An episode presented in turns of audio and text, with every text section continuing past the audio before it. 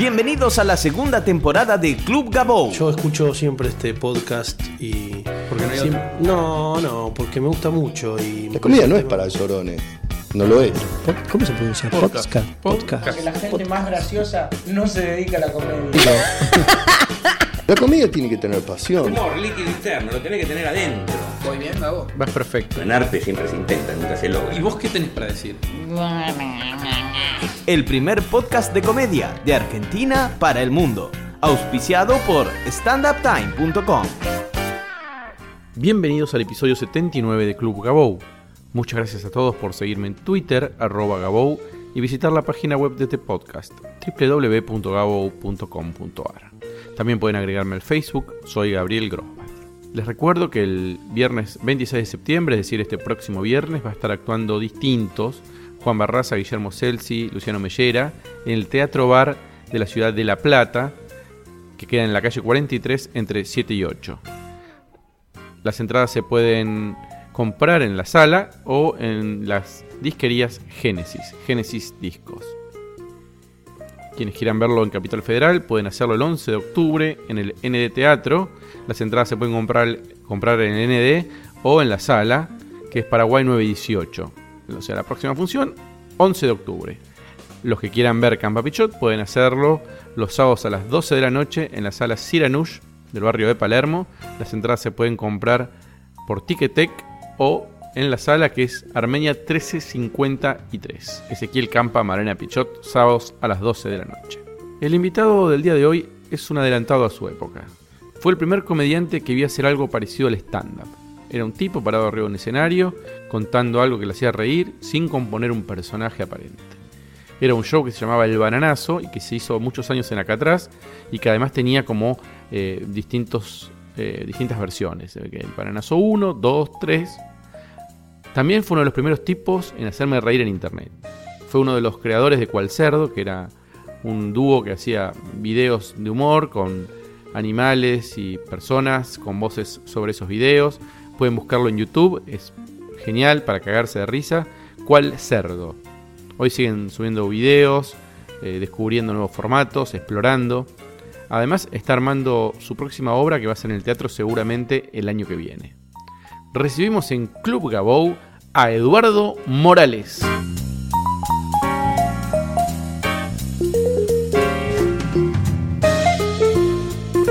Yo creo que vos sos un adelantado. Eh, hiciste stand-up cuando ni existía el stand-up. Hiciste humor en internet cuando recién empezaba todo. Siempre un paso adelante. ¿Cómo haces para, para saber qué es lo que va a venir? La respuesta es muy clara. No lo sé. Este, siempre es un accidente. Em, yo no planifico nada. Partamos de esa base. Yo no, yo no planifico. Todo lo hago por placer y todos los éxitos y los fracasos que tuve siempre fueron accidentales. Así que que haya sido primero en algo o segundo en algo, em, nunca fue un, Un objetivo. un objetivo, no, jamás. No. ¿Te dabas cuenta que hacías stand-up cuando hacías stand-up? ¿Qué creías que hacías? ¿Cuál era tu inspiración? ¿Cómo llegaste a hacer eso? Vos hacías el bananazo, que era un tipo arriba de un escenario, solo, haciendo reír. La historia es así. La, la historia del Bananazo 1, lo que era el, el primero de los shows, es una historia real. Algo que a mí me pasa a los 15 años. Cuando me voy de vacaciones a San Clemente del Tuyú con un amigo y conocemos un par de minitas. Eh, tan simple como que volví al barrio con, con mi amigo y che, nos ganamos un par de minas en San Clemente, cuenten, cuenten. Y ya por una cuestión natural de, de- de- de gracia y de, ganas de hinchar las bolas, me puse a contar la historia, que, ta- que también tuvo sus costados medio, medios estúpidos, y mis amigos se cagaron de la risa. Hasta ahí. Bien. Vino una fiesta, un cumpleaños, un encuentro no sé dónde, y ahí quién se le ocurrió, no sé, me dijo, che, ¿por qué no te contás de vuelta la historia de San Clemente, esa cuando fuiste con Pablo y se ganaron las minas, que nos cagamos de risa otra vez? Bueno, cuando ya me lo piden por segunda vez, empiezo a inventarle boludeces porque la idea no era contar lo que pasó, sino cagarnos de risa. Y le empecé a exagerar y a inventar cosas, bueno, se cagaron más de la risa. Y así pe- empezó a pasar, que de vez en cuando nos juntábamos, contate de vuelta la historia de San Clemente. Durante 10 años. No, jo- ¿en Sí, durante 10 años en alguna reunión, Edu, contate la historia de San Clemente. Decir, ¿Cuánto duraba? La, la anécdota, una La hora. anécdota, la anécdota llegó a durar más de dos horas. No. por- sí, sí, porque ya era, era un delirio y mis amigos participaban. y era, era toda una cuestión este, casi tribal. Éramos así, indios saltando. Y, y, eh, recitaban partes de la letra conmigo. Bueno, esa folclore, esos códigos de amigos. de- bueno, se armó. Cuando yo tendría 25 años, un amigo me dice, che, mira, fui a ver un humorista que pasaba la gorra, qué sé yo, y la gente le ponía la plata, qué sé yo. Y pensé en vos, ¿por qué no venías a hacer lo mismo? Te vas a un bar y pasás la gorra. Y yo le saqué cagando, dije, no, ustedes se ríen conmigo, pues a mis amigos más cuando yo cuento la historia estamos todo en pedo. Así que no, no. Me, me volvió a encontrar y pensaste lo que te dije otra vez. ¿Qué? ¿Lo de ir a hacer esto en un bar? No, dejate hinchar los huevos. Bueno, yo te acompaño. Bueno, me rompió tanto la bola que para darle el gusto a él, dije, bien, vamos, igual. Fuimos a Crónico Bar, me acuerdo. ¿Dónde quedaba? eh, en la placita de. ¿En Plaza Serrano? Sí, Plaza Serrano. Y mm, enfrente del taller. Sí. Entonces, este, bueno, me fui a la barra, mira, tengo, tengo un espectáculo. ¿Tenés fecha? Sí, me dice. Uy, la puta que lo parió. ¿Vos, ¿Alguna experiencia en teatro? Yo, en estudia- nada? yo estudiaba Ah, teatro, pero bueno. eso, ahí soy claro. Bueno.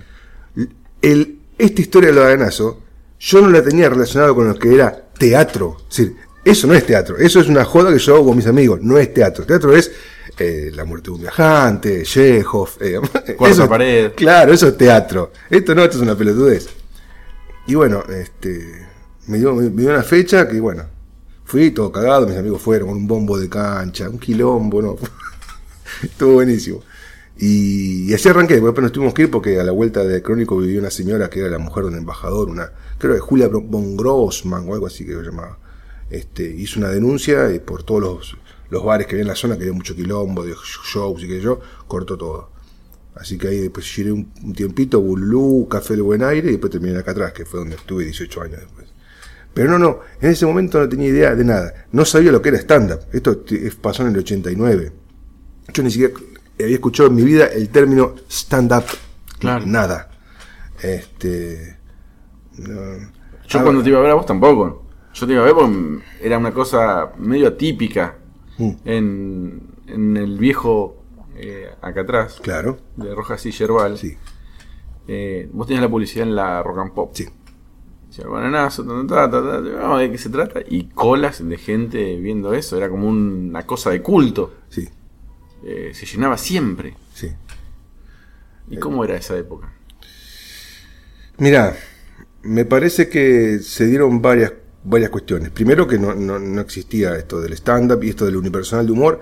Lo, lo que más se conocía hasta ese momento era el humorista o el cuentista. La gente iba a ver a Corona, la gente iba a ver a Gioia, y había algunos más que, que estaban en ese tema.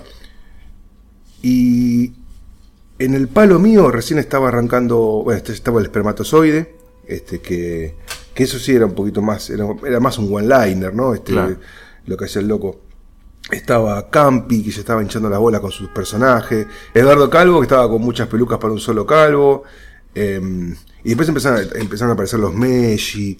eh, eh, se armó una movida que empezó eh, Posca. eh, medio como que Peña, ¿viste? Como que era un poquito lo. ¿Pero Peña estaba antes de la radio haciendo teatro? No, no, no. No, vino, no, no. vino después Peña. Claro. Peña vino después. Claro. Este, pero eso de, de unipersonalistas, eh, haci- haciendo algo que no sea contar chistes, no era muy común. Entonces Claro, yo creo claro, que eso claro. llamó mucho la atención. Después, yo tampoco hacía stand-up. Ni contaba chistes, ni hacía stand-up. Ni se llamaba stand-up. Ni se llamaba stand-up, ni era esta cuestión de, ¿vieron cuando van al supermercado qué? Papá, Bueno, tampoco yo hacía eso, yo contaba historias. Fui con un amigo a San Clemente y me pasó esto. Brum. Yo la verdad que nunca vi nada parecido. Lo más parecido a lo que yo hacía era Mac Phantom.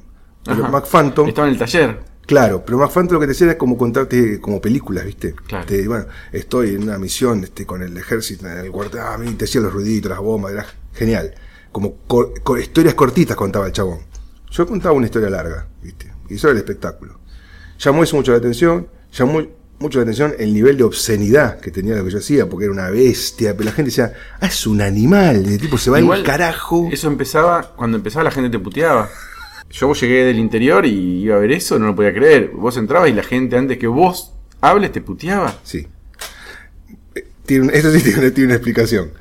cuando yo arranco en acá atrás, eh, mi primer público era la gente que se quedaba de ir a ver las bandas de rock under. Ajá. Entonces, mi primer público eran chabones con una campera de Motorhead o de ACDC con una birra en la mano y estaban ahí. bla, bla, bla, bla. De repente salía semejante boludo, en saco, fumando un cigarrillo mor, con música de jazz, caminando entre Playboy y puto. Entonces los tipos, esos pibes, me vieron y dijeron, ¿este boludo quién es? Entonces me empezaron a barrear. Puto, pelotudo, pajero. Me, me empezaron a dar como una masa. No sé por qué. En vez de decir, muchachos, eh, estoy trabajando, compensé, se me ocurrió empezar a devolvérselas con cierta elegancia, ¿no? Si me gritaban puto, yo le decía, mira, anoche tu novia no pensaba lo mismo. Y todo, wow, viste, claro, se la devolvió, y así empezaba. Pelotudo, no, lo vas a vos tener la boca muy chica, pap, y así, papá, entonces empezó a correr la bola. Andá y putealo, que está todo bien. Y a veces el show duraba, no sé, esa parte duraba 10 minutos, 15, que la gente me puteaba y yo le respondía cosas, y después arrancaba la historia.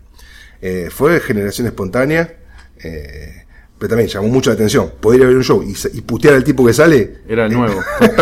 y además, otra cosa que pasaba era que la gente sabía la, la historia. Ah, sí, sí, sí. Sabía los nombres de los personajes, sabía exactamente. Generaba una cosa de repetición. El que iba y volvía muchas veces. Sí. Sí. Eh, es más, hasta con ciertos grupos de gente hubo códigos para que yo sepa que ellos habían, estaban ahí. Por ejemplo, había un grupete que siempre así, eran cinco o seis pibes, uno me gritaba solo, anoche dormiste con media, y después gritaban todos con Media poronga. adentro, y yo le decía así, de la concha de tu novia. Y, eh, y eso era todo. Cada- Era un grupo. Era un grupo, venía todos los sábados y siempre me gritaban lo mismo, yo le respondía lo mismo, y levantaban las manos y gritaban bien, y como, acá estamos presentes. ¿Viste? Era una locura. Pero se dio esto, como tuve mucho público adolescente, mucho público adolescente, de 15 a 20 años, ponele. Claro. Este es un público que, o le parece toda una mierda, pero cuando algo le gusta se fanatizan.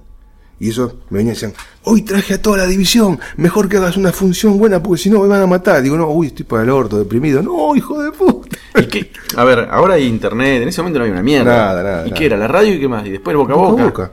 ¿Y vos vivías de eso? Eh, al principio no, después sí. me empecé a ir bien, largué toda la mierda y me dediqué a eso solo. Pero, mm, eh, como te dije antes, fue, pasando. ¿no? ¿Y los medios te daban bola? No, nada. Nada. No, nada, nada. Y después pasó de acá atrás ese Rojas y Yerbal al de Rivadavia, el que está hoy. Sí. Y ahí tenías dos o tres bananazos. Claro, yo después entré en el Bananazo 2, el 3 y el 4. Que el último es el que. El habla del viaje a Bariloche, viaje de egresados a Bariloche. Y los hacías en simultáneo. O sea, el viernes uno primero, después el otro, el sábado. eh, Sí, por en los últimos tiempos tenía siempre dos espectáculos distintos en cartel. El 2 y el 3. En la misma sala. En la misma sala. Muy difícil de comunicar eso, ¿no? Sí, a ver, si- siempre lo mío fue, eh, a ver, estratégicamente cero, digamos, no era, tengo ganas de hacer estos dos, los hago, conviene, no conviene, divide el público, la gente se confunde, ni me importaba, tengo ganas de hacer estos dos, era, siempre fue cantabolismo, viste lo, lo que yo hice, no, nunca tuve mucha cosa de, no, pará, porque acá creo que convendría hacer No. cero, nada, nada, un desastre. ¿Y el show lo llevaste a otros lugares? ¿Al interior? ¿Al GBA? Nunca jamás. Eh, me, me pidieron muchas veces para fiestas privadas. Eh, las quise sin casa, eso fue un desastre, nunca más. Y lo que laburé mucho en clubes de la, de la comunidad judía. Ahí laburé un montón. Y me fue siempre extraordinariamente bien. Hebraica, en el Scholen, en Náutico Acoag. Este, genial. En los country de, de la hebraica, fui con, con la comunidad judía, siempre tuve muchísima afinidad. Mirá. Y sí, sí, sí, y se llenaba y se recontracagaban de risa y la pasábamos divino. La verdad que fueron los únicos lugares así fuera del teatro donde fui, iba a gusto y la pasaba bomba. ¿Y, digamos, te gustaría volver a hacer alguna de funciones de esas o ya no? O sea, porque ya está enterrado y quedó ahí, en el recuerdo. Mira, co- conmigo nunca nada es definitivo. Este, yo después de 18 años de hacer bananazos, un día dije, "Mi- basta, ya, ya me cansé. Este, del, del 89 hasta el 2007. Pero, qué sé yo, que puedo volver a hacerlo, sí, claro. Después fuiste por otros lados. Sí, después me, me- me convocaron para hacer El Cavernícola, que es una obra que se hizo en que- como 50 países, y la gente de Pipa Produce me llamó a mí para hacerlo acá. Y ahí tuvimos un, primer, una primera temporada en el Multi, este, en el 2009. Después, bueno, en el 2010 agarró el guante Miguel Ángel Rodríguez. eh, le fue más o menos, me volvieron a llamar y ahí hice 2011, 2012, 2013, ahí en el Chacarera, con el Cavernícola. Esa es una obra que no es mía, que es de Rob Becker, yo la adapté. Y eso sí es más ¿viste? es como más stand-up pero de un solo tema. Es como que desarrolla el tema de la relación hombre-mujer, pareja y bla, bla, bla. Este, eso me, me divirtió, me divirtió hacer un texto de otro, estaba bueno, tenía su, su encanto. Su encanto, Sí, claro. sí. Y en paralelo, el laburo de cual cerdo. O Ah, sea, de la publicidad, pero de la publicidad no vamos a hablar. O, No, o- es aburrido. digamos, es podemos hacer otro podcast. Sí, momento. Pero digo, ¿y, y cuál cerdo? ¿Cómo surge la idea de algo tan. de un concepto tan preciso, tan efectivo? ¿También fue jugando? Sí, también. Fue así. Año 2006, por lo general en las agencias de publicidad, cuando hay años con mundial, los meses que vienen después del mundial son una plancha. los clientes, claro, ponen toda la moneda en el mundial y después se quedan sin un mango. Entonces en esa agencia estábamos aburridos, ¿viste? con poco laburo. Octubre de 2006, eh, yo eh, trabajo como creativo publicitario. Siempre se trabaja en dupla, ¿viste? Mi compañero estaba boludeando, aburrido, eh, nav- navegando por internet y ve un video de dos, dos tortugas garchando, ¿no? Me dice, mira, Edu. Y nos entramos acá de risa porque hacían ruido, yo. Rodolfo. Y ahí, y ahí parece que le está diciendo el chabón, ta, ta, ta, ta. Mi amigo me dice, uy, para, para, para, que está buenísimo, para que lo grabo. Pone a grabar, yo empiezo a hinchar las bolas y él empieza a responder como si fuera otra tortuguita. Bueno, nos recontracagamos de risa. A mi amigo se le, se le ocurre pichear la voz, darla, ponerla más aguda. Cuando escuchamos la voz pichada, nos cagamos más de la risa. Bueno, risa, risa, vienen los compañeros. ¿Qué pasa, boludo? No, escuchá, que esto. Ja, ja, uy, vengan, vengan, vengan, se armó. prum. Che, boludo, esto subilo a YouTube. Claro. Ah, claro. Pum. ¿Qué año era eso? 2006. 2000. Octubre de YouTube 2006. era- estaba empezando. Sí, lo subimos en 2006, ah, lo subimos a, a YouTube y likes, me gusta, ta, vistas, vistas, vistas, vistas, vistas. Y dijimos, che, pará, boludo, esto, me gustó un montón esto. Y hagamos otro. Y de que, no sé, empezamos a buscar videos pelotudos este, y los empezamos a doblar. ¿Y cuál fue el segundo? ¿Te acordás? La paloma, la lora. Eh, no, sí, de la, Lora, de la Lora puede ser. No, ahora no me acuerdo, pero sí, sí puede ser, putita. Este, uno que lo, uno, uno que lo banearon, que se llama necrosofilia, que, que- Ese es genial. ¿El de la paloma? sí. ¿Qué están haciendo?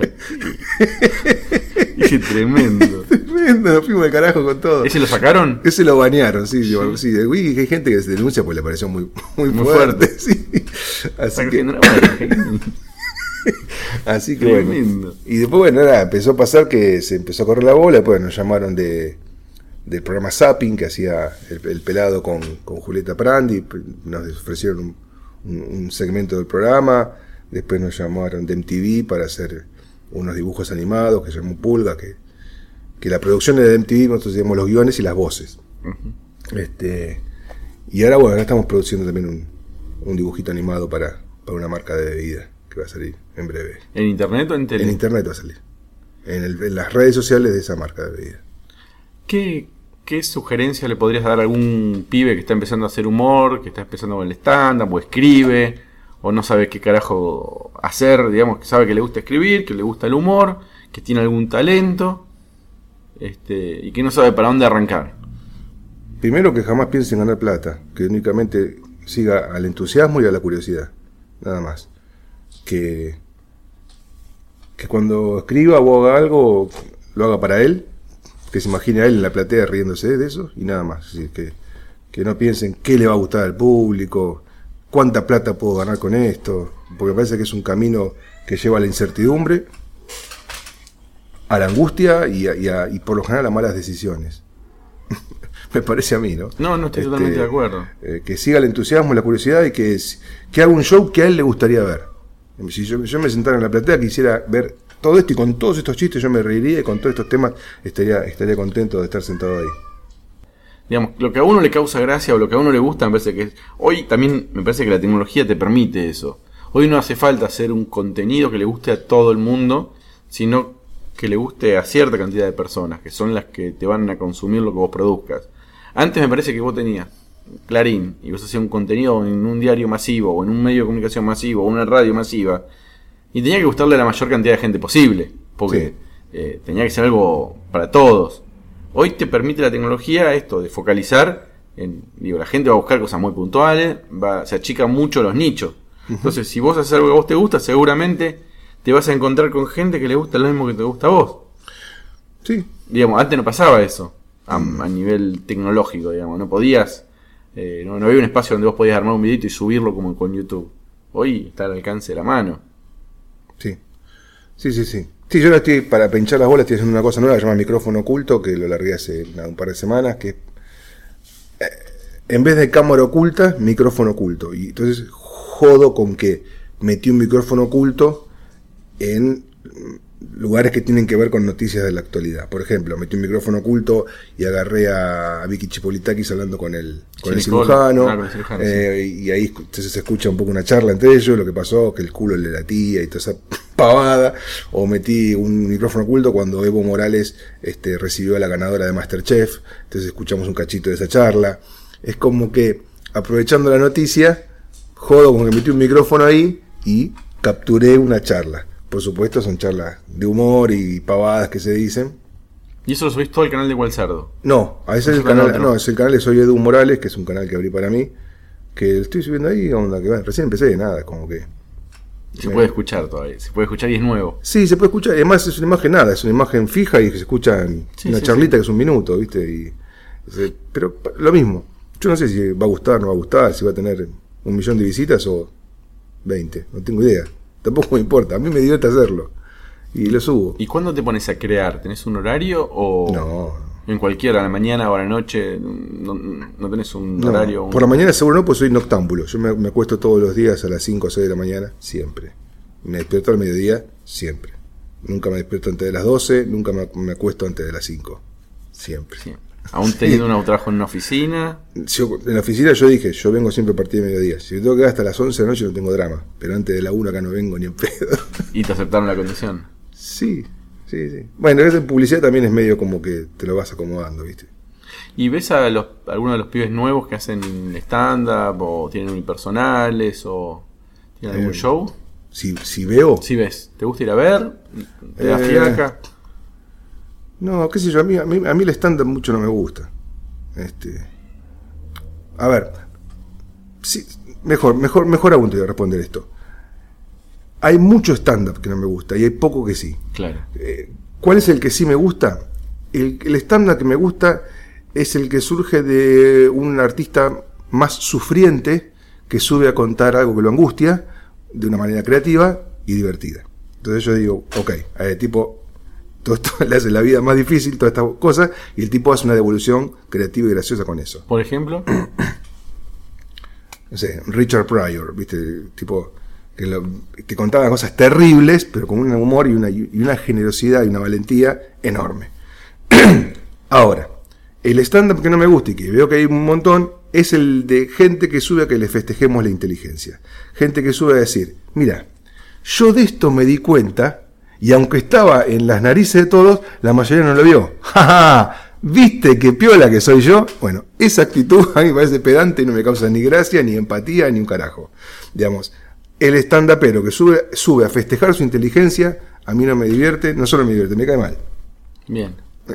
Se entiende la diferencia y es muy claro, digamos. Sí, Eh, me parece que todavía falta, eh, en Argentina sobre todo, explorar eh, el stand-up. Está muy, muy virgen, es muy nuevo. Hay muy pocos comediantes que se animen a más que decir, ¿viste cuándo? ¿Viste cuándo pasa tal cosa? ¿Viste cuándo? ¿No te pasa que tal cosa? Eh, todavía falta. En Estados Unidos hace muchos años ya que hay como otra búsqueda dentro de ese tipo de, de comedia. ¿Y con el cavernícola qué pasaba? ¿No tenía este tipo de humor de, de cotidiano? Sí, el, el cavernícola estaba muy plantado en, el, en, la, en, la, en la identificación de las parejas. Entonces, como fue así. Cuando hice, la adaptación del cavernícola, yo les propuse a, la- a los productores cambiar el perfil del relato. Esto es, en vez de salir a decir, bienvenidos, ahora van a escuchar a un tipo que sabe de la relación entre hombres y mujeres, yo les propuse hacer, vengan a ver a un tipo que no entiende cómo carajo es esto. Un tipo que está abrumado por estas diferencias y todo lo que dice lo da como un puede ser. Onda, yo no sé, será esto, digamos. Eh, duda. dudarlo. Es decir, permito, permitirme la duda pública. Onda, ¿será que la mujer esto? Ustedes, fíjense, esto acá, acá. Pero, digamos, ese costado de sufrir, decir, yo no sé, vivo con una mujer, es un quilombo, ¿viste? Quiero estar bien y es un quilombo, no la entiendo, no me entiende.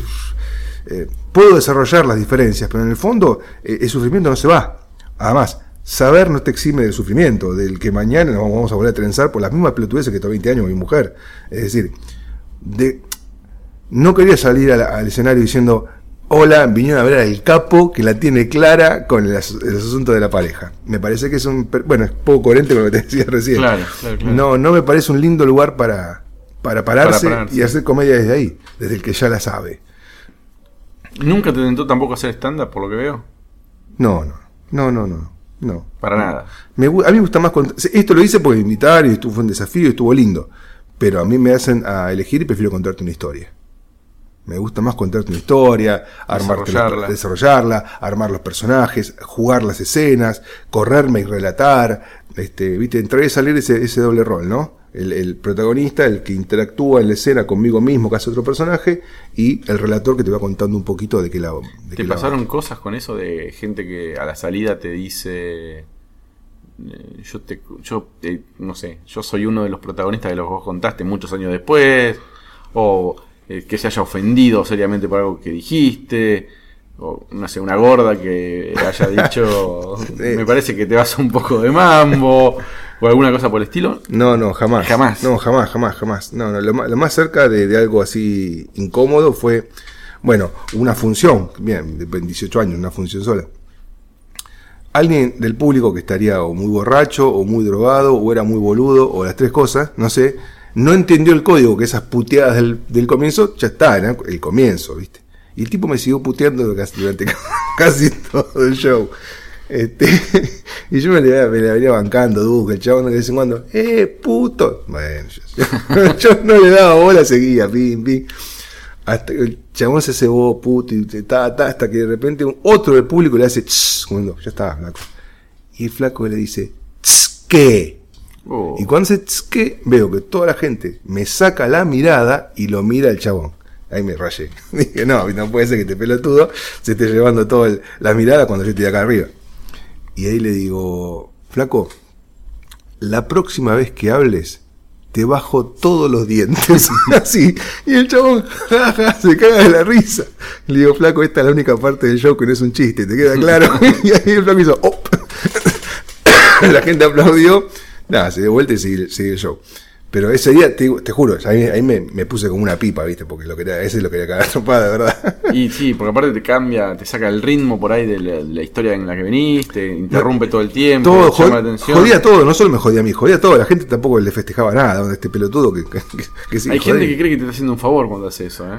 Y Hay gente que dice, no, pero mirá, yo estoy acá ayudando al artista. Que le pongo onda. Le pongo onda. Y dice, flaco, por favor, por Callate. favor, callate. Sí. ¿Por qué crees que no fue más masivo de lo que fue? Fue masivo, fue mucha Sí. gente, pero no fue una cosa que si yo le pregunto a mi vieja por el baranazo sabe lo que fue. Mirá, Y yo creo que tenía para hacer una cosa eh, más conocida a través por ahí de la tele o de, no sé. ahí sí hay una decisión mía. A ver. Eh, yo un, un día mm, me di cuenta y decidí que no quería correr la suerte de ser famoso. Este, dije, claro, digamos, yo no quiero, no quiero tener la suerte de ser famoso. Es, no me gustaría que me pase eso. Entonces, como no quiero que me pase, no meto la gente en la tele, no me, no me expongo. ¿Y por qué no? Porque no conozco, tengo amigos, este, este, conocidos, muy conocidos, muy conocidos, y la verdad que no, no me gusta la, la vida que tienen por ser famosos. Eh, Decidiste. eh, decidí que el pre- sí, preferí no arriesgarme a que me pase. Como dije, no, me, me han ofrecido hacer televisión y, y todo, y dije, no. ¿estás ¿Hoy estás contento de esa decisión? Sí, sí, sí. Tengo mucha menos plata de la que podría haber tenido si hubiera sido famoso, pero sigo manteniendo este, este perfil y estoy, estoy con- contento así. A mí me, Qué, alcan- qué alcanza, difícil, ¿eh? Qué difícil lo que estás a planteando. mí me alcanza con ser conocido. Me gusta que de vez en cuando me pase una vez cada dos meses que alguien la, la, me pare y diga, eh, buenazo, eh, capo, genio, eh, gracias, ya entienden. Este, una caricia del alma, está divino. Es distinto, claro, ser Que me, pase, famoso. que me pase todos los días me hincharía las Una foto, una foto, No, no, me- a comer. Me mata, me mata. Ya estoy con mis amigos y te dicen foto, chic, eh, chic, eh, chic. Ah, grande, capo. Eh, sí, chao, chao. Este. ¿Crees que hubiera sido muy distinto si hubiera habido redes sociales en ese momento? Digo, si te hubieran subido fotos, si se hubiera viralizado, si se hubieran Y, ¿sabes subido un sí? videíto, viste, a YouTube. Y sí. Digo, porque hoy pasa eso. Hoy, claro, te graban un pedazo de show, 5 minutos, 10 minutos, lo suben, lo ven miles o cientos o millones de personas. Sí. No, no sé si hay forma de pararlo eso. No, ahí hubiese tenido una exposición que casi no, no la hubiese decidido, ¿no? Sí. Más que eran todos adolescentes. Hoy están todos ahí con el teléfono a full. Sí, sí, sí. Hoy, hoy, hoy me hubiera sido imposible. Tomar una decisión, por lo menos. Hacerlo, digo, Sí, sí, sí, es verdad. No hubiese podido. Me hubiese pasado que a la fuerza la gente hubiese dicho, ah, el chabón que, que está haciendo esto. Sí, sí, tal cual. Bueno, eh, ojalá nunca dejes de, de seguir creando y probando formatos y probando ideas porque eh, yo soy muy fanático tuyo. Ah, buenísimo. De hecho, mm, digamos, del bananazo a hoy, yo te agregué al Facebook, te busqué porque me acordaba tu nombre, tu cara, digamos, eh, y ojalá puedas seguir, digamos, haciendo cosas, inventando, creando, porque creo que es lo es lo mejor que, que, que podés hacer para el resto de la gente.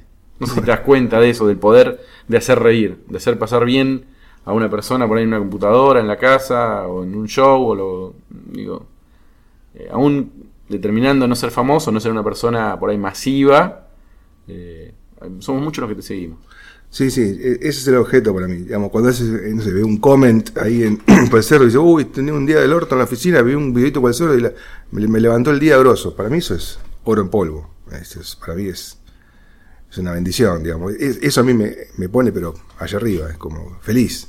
Em, que me enteré de gente que arrancaba el día del trabajo viendo un videito, onda, bueno, lo primero que hago cuando arranco el día de la oficina es verme un videito de estos pibes, ¿viste? Después seguimos. Sí, Después sí, arrancamos. sí. Eso para mí es, es genial, ¿viste? Digamos, eso es, es, es todo, ¿viste? Digamos.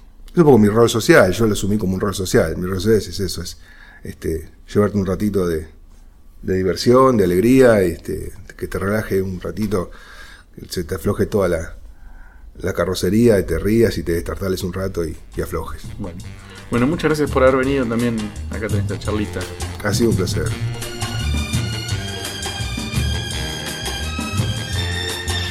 Viens voir les comédiens, voir les musiciens, voir les magiciens qui arrivent. Viens voir les comédiens, voir les musiciens, voir les magiciens qui arrivent. Les comédiens ont installé leur tréteau, ils ont dressé leur estrade étendue des calicots. Les comédiens ont parcouru les faubourgs, ils ont donné la parade à grand renfort de tambour. Devant l'église, une roulotte peinte en vert, avec les chaises d'un théâtre à ciel ouvert, et derrière eux comme un cortège.